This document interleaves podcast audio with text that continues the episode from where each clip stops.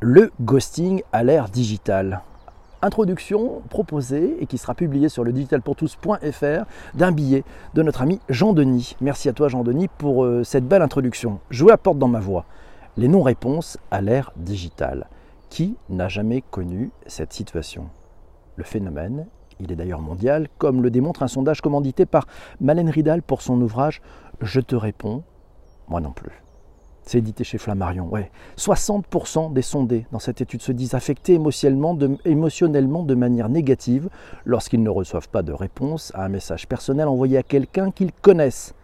Cette étude révèle aussi que les sentiments sont très forts et qu'une majorité des personnes, une majorité de personnes se dit blessée, se dit humiliée, se dit peu considérée, mais les mêmes interrogés sur leur propre non-réponse pointent des raisons bénignes. C'est la photo digitale, ouais, peut-être par sa multiplication des sollicitations, mais la non-réponse, elle est vieille comme l'humanité.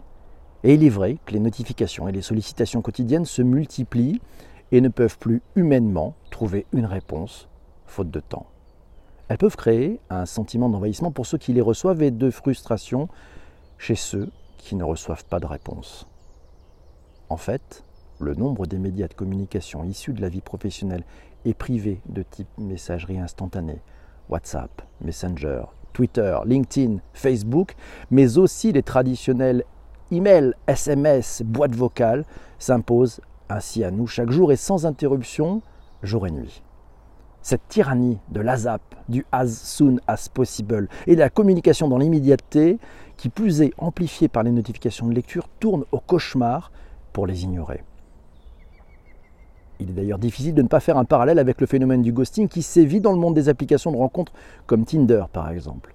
Ce phénomène consiste à mettre fin à une relation sans explication, d'une manière radicale, en coupant définitivement toute communication, ce qui laisse le ou la abandonné, voire celui ou celle qui l'ignore, continuer de vivre sur les réseaux sociaux comme pour les narguer. Le sondage Occurrence nous apprend encore que 8 personnes sur 10 préfèrent recevoir un message même négatif que de faire face au silence. Et vous Comment gérez-vous, dans le monde professionnel, l'augmentation du nombre de nos réponses?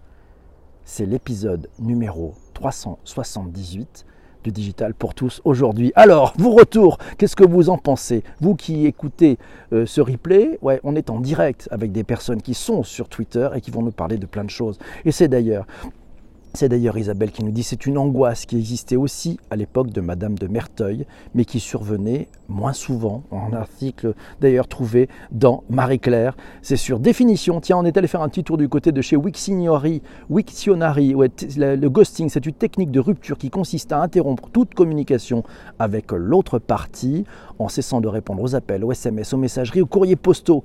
C'est issu de l'expression anglaise Ghosting s'est construit par un néologisme sémantique de la forme ing, ing, du verbe to ghost. To ghost, c'est littéralement l'action de se transformer en fantôme. Oh, les fantômes le matin.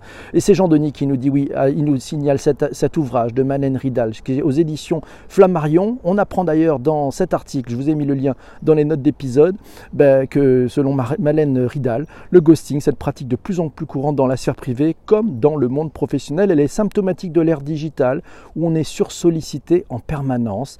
Nos smartphones envahissent toute notre vie. Le multitasking, le multitâche, il est devenu loi et on entretient plusieurs conversations à la fois. Ces dialogues, ces dialogues, euh, ben, ces dialogues plus ou moins futiles sont une forme de consommation à prendre et à jeter. Dès lors que les gens en ressentent le besoin, ils peuvent déclencher la machine à conversation pour inviter un vide ou le moindre ennui. C'est ainsi que le ghosting apparaît.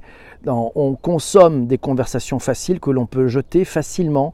Ce n'est pas étonnant que ce phénomène soit d'ailleurs très présent sur les applications de rencontres. Le ghosting, contrairement à la non-réponse classique, nécessite qu'il y ait déjà eu un échange avant que le correspondant ne disparaisse totalement. À voir sur le site de Madeleine Ghosting. Et puis, tiens, aussi, une, ben, cette étude, elle est sur le tweet d'avant émission. Vous pourrez le trouver bien sûr dans les notes de bas d'épisode. On apprend notamment que ce monde de la non-réponse c'est un phénomène qui est généralisé.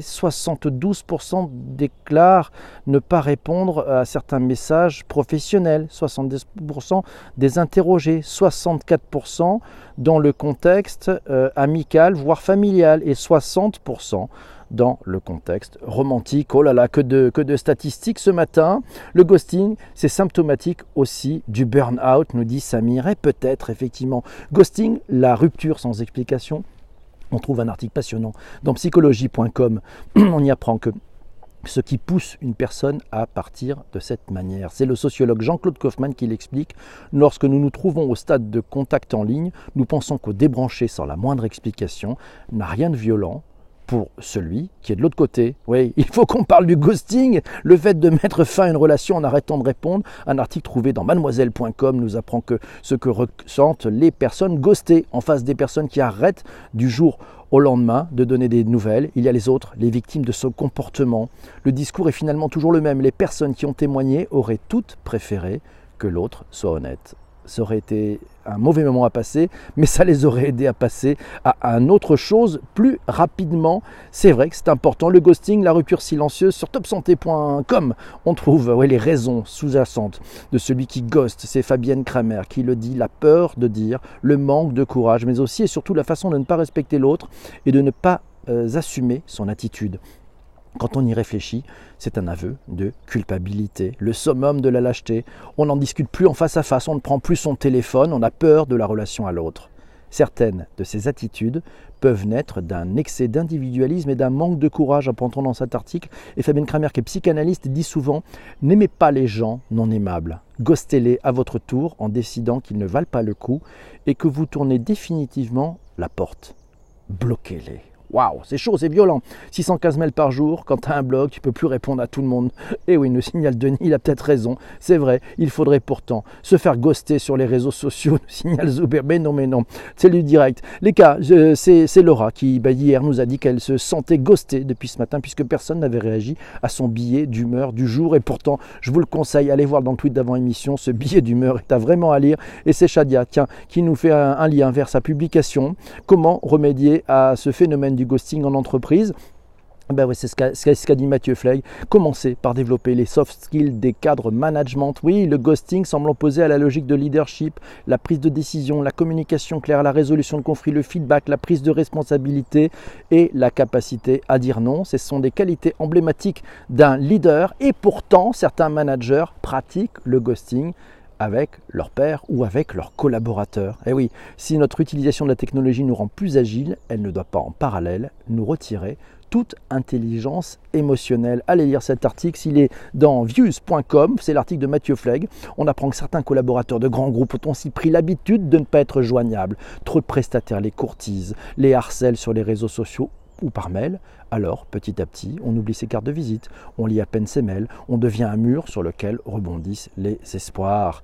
Les torts sont partagés d'ailleurs des cadres d'entreprise pressurisés et sursollicités qui en oublient leur empathie, des prestataires qui sont de plus en plus nombreux à chasser les mêmes contacts avec des solutions parfois contre-productives pour l'ensemble des acteurs. Et Mathieu Fleck de continuer qui dit la solution, c'est faire un feedback clair et définitif. Cela permet de se positionner et ça évite des semaines de relance en absence de réponse qui créent une situation désagréable du côté du ghosté comme celui du ghoster d'ailleurs. C'est vrai, sur Tinder on se fait ghoster, mais sur Tinder ils ont d'autres propositions, nous signale Laurent. Le ghosting ou quand les managers rendent les collaborateurs invisibles. Sur cadreo.com on trouve un article passionnant, vous l'avez dans les notes d'épisode. Les candidats sont déjà habitués à être ghostés, souvent par le recruteur ou par la DRH, après une candidature ou même une première entrevue. Combien d'entre eux n'ont jamais reçu de nouvelles du recruteur? Ni mail, ni texto, ni courrier, ni coup de téléphone, rien, aucune explication. Mal à l'aise face à un collaborateur qui ne peut pas encadrer dans une situation d'incompréhension avec un salarié, certains managers n'assument pas leurs responsabilités, ne les assument plus et préfèrent l'évitement. C'est évidemment néfaste. La victime perd toute confiance en elle et les non-dits ne permettent plus d'assurer une relation de franchise.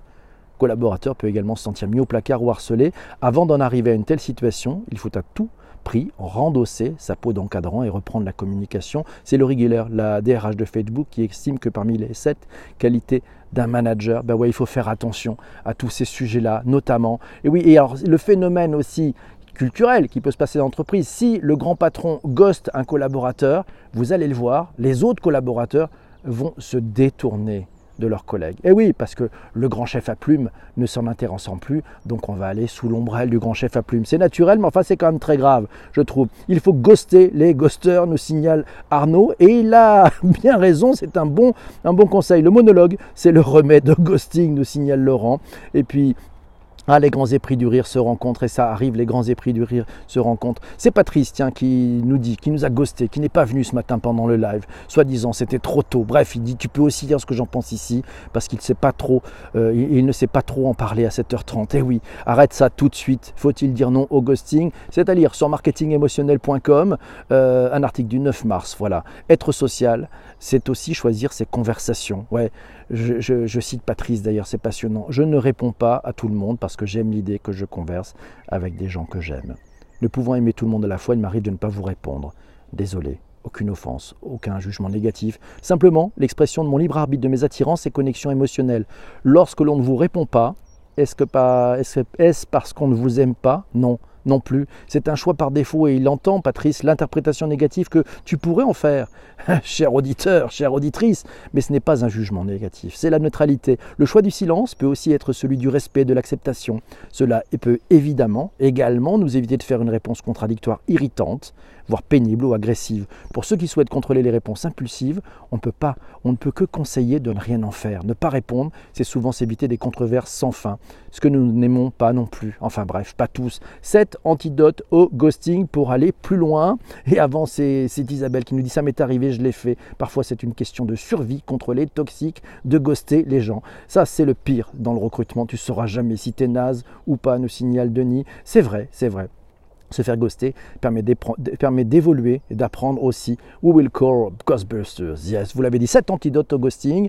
On trouve ça sur enquêtedebonheur.fr. La première antidote, c'est s'aimer. S'aimer, c'est ne plus se sentir victime, comprendre que nous pouvons changer les choses et devenir co-créateur de notre existence. Ça, ça veut dire que on reprend confiance en soi. Deuxième point, ne plus vous abandonner vous-même. Non, ne vous laissez pas tomber. Troisième point, il faut pardonner. Se pardonner. Ne vous en voulez pas. Remerciez-vous car ces expériences vous mènent petit à petit vers la compréhension de vous-même. Quatrième point, il faut guérir de la blessure d'abandon. Et eh oui, c'est une blessure, mais on va, on, va cicatriser, vous inquiétez pas. Cinquième point, il faut anticiper les signaux avant-coureurs. Oui, il y a des personnes où vous sentez qu'un de ces quatre, ils vont vous ghoster. Ouais, vous le sentez. Ben, ben, si vous sentez des signes avant-coureurs, fuyez tout de suite, prenez-les devant, évitez-les. Sixième point, acceptez. Ce n'est pas pour vous culpabiliser, mais pour apprendre après coup. Ainsi, on ne vous y reprendra plus. Vous acceptez, c'est bon, j'en fais une leçon. Septième point, donner du sens à votre vie, à ce que vous aimez. C'est peut-être la meilleure façon de ne pas se faire ghoster c'est le service Ghostbusters, c'est le service de psychologue en ligne via chatbot.